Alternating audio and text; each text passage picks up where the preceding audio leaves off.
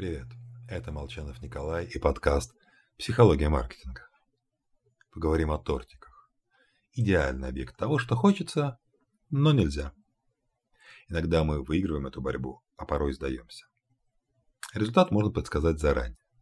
Допустим, в эксперименте Стэнфордского университета одну группу участников просили запомнить двузначное число типа 74, а другую семизначное.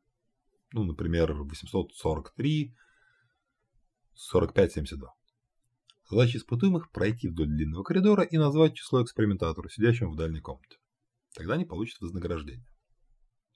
И вот наши участники бегут по коридору, повторяя в уме число.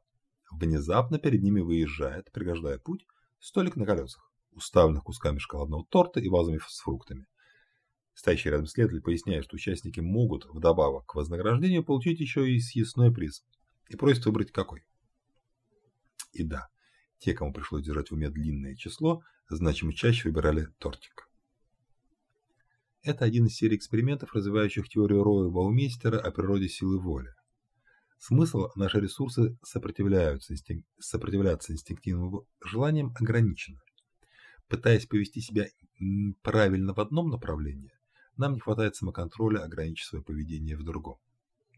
Так что клиент способен удержаться от импульсивной покупки.